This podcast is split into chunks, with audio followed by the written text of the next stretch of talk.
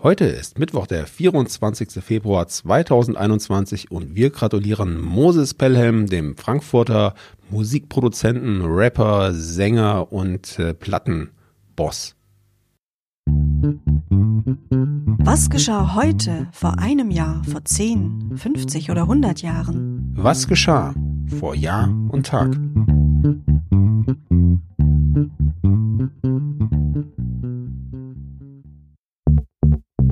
Einem Jahr.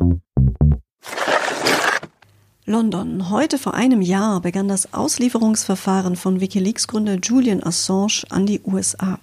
Assange hatte sich fast sieben Jahre lang in der Botschaft von Ecuador in London einer Strafverfolgung entzogen. Im April entzog ihm der neue Präsident von Ecuador, Moreno, dann allerdings das Asylrecht. Im April 2019 wurde Assange dann in der Botschaft von der britischen Polizei festgenommen. Der Auslieferungsantrag der USA gegen Assange wurde von einem britischen Gericht inzwischen abgelehnt. Begründet wurde dies mit dem psychischen Gesundheitszustand Assanges und den Haftbedingungen, die ihn in den USA erwarten würden. Assange drohen in den USA im Fall einer Verurteilung bis zu 175 Jahre Haft. In Haft ist er allerdings nach wie vor. In New York wurde an diesem Tag außerdem Filmproduzent Harvey Weinstein der Vergewaltigung und sexuellen Nötigung schuldig gesprochen. Im Oktober 2017 war er öffentlich beschuldigt worden, eine große Anzahl Frauen vergewaltigt oder sexuell belästigt zu haben. Vorwürfe wurden unter anderem von den Schauspielerinnen Gwyneth Paltrow, Salma Hayek, Angelina Jolie und Uma Thurman erhoben, woraus wiederum die MeToo-Kampagne entstand. Die Vorfälle sollen bis in die 80er Jahre zurückreichen und in der Medienbranche in den USA lange ein hoffendes Geheimnis gewesen sein. Und außerdem an diesem 24. Februar 2020 im nordhessischen Volkmarsen steuerte ein Autofahrer sein Fahrzeug in eine Gruppe von Zuschauern des Rosenmontagsumzugs und verletzte mehr als 100 Personen. Vor zehn Jahren.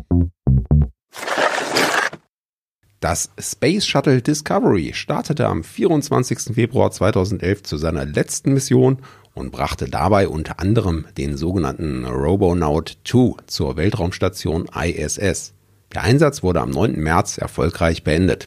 Ja, und wenn ihr euch fragt, was dieser Robonaut 2 denn so alles konnte, das war ein humanoider Roboter, den man vor allem für die Außeneinsätze gut gebrauchen konnte. Vor 25 Jahren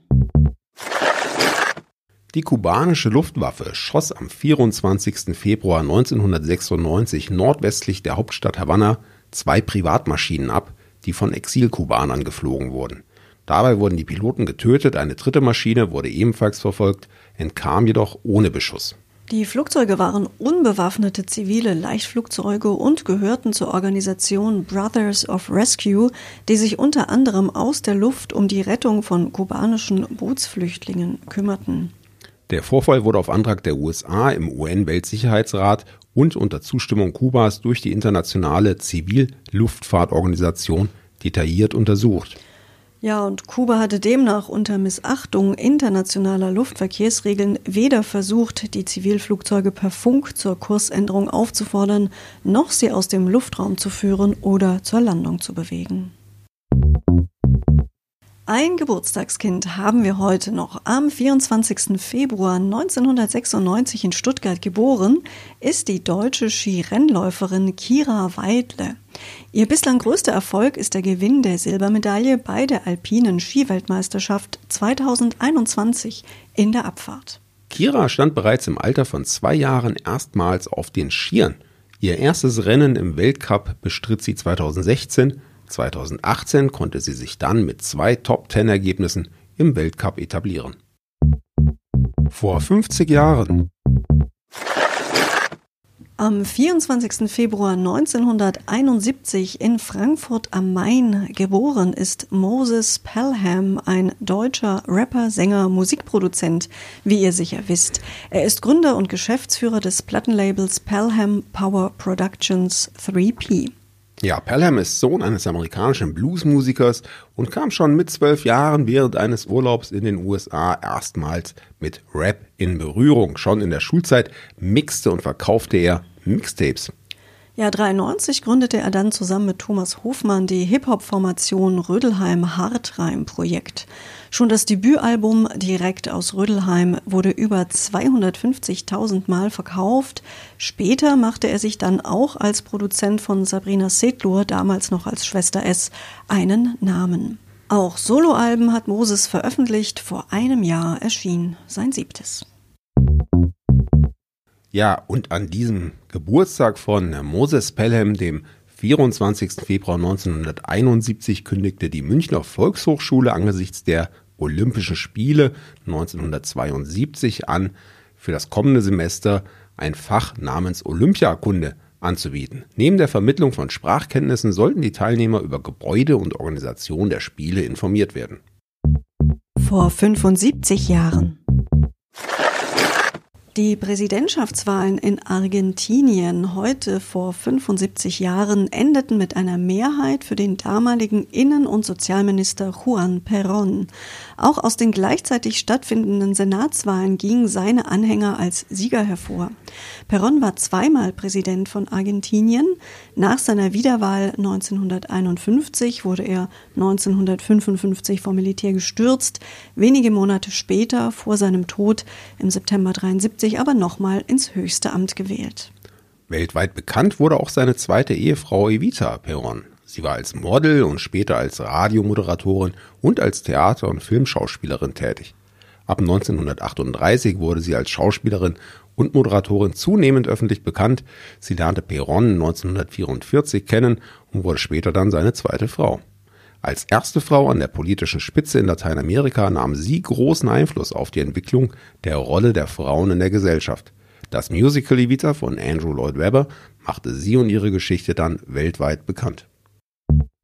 Vor 100 Jahren. Unruhige Zeiten im Osten. Ein Eisenbahnerstreik in Polen wurde heute vor 100 Jahren dadurch beendet, dass die Regierung alle Bahnlinien unter Kriegsrecht stellte und die Todesstrafe bei Vergehen gegen die öffentliche Ordnung androhte. Ja, Turbulenzen auch beim großen Nachbarn Russland über Petrograd, das spätere Leningrad, wurde als Antwort auf die Demonstrationen und Streiks, die angesichts der wachsenden Versorgungskrise stark zugenommen hatten, der Ausnahmezustand verhängt. Vielen Dank den Hörerinnen und Hörern, dass Sie auch heute wieder mit dabei waren. Wir freuen uns übrigens nicht nur über neue Abonnenten, sondern auch, wenn ihr vielleicht auf den verschiedenen Portalen eine kleine Bewertung für unseren Podcast hinterlasst. Das wäre ganz großartig, natürlich, vor allem wenn es eine gute Bewertung ist, freuen wir uns. Aber auch ansonsten, äh, guckt doch mal, was wir so auf unserer Facebook-Seite posten und schreibt uns, wenn ihr uns etwas mitzuteilen habt. Ab und zu erreichen uns nämlich Rückmeldungen zu einzelnen Sendungen, zu einzelnen News und das freut uns immer sehr. Absolut. Bis dahin wünschen wir euch eine gute Zeit. Bis morgen. Tschüss, sagen Anna und Sebastian. Der Podcast vor Jahr und Tag erscheint täglich neu. Produktion tonbildschau.de Dr. Anna Kugli und Sebastian Seibel GBR. Mit uns können Sie sich hören und sehen lassen.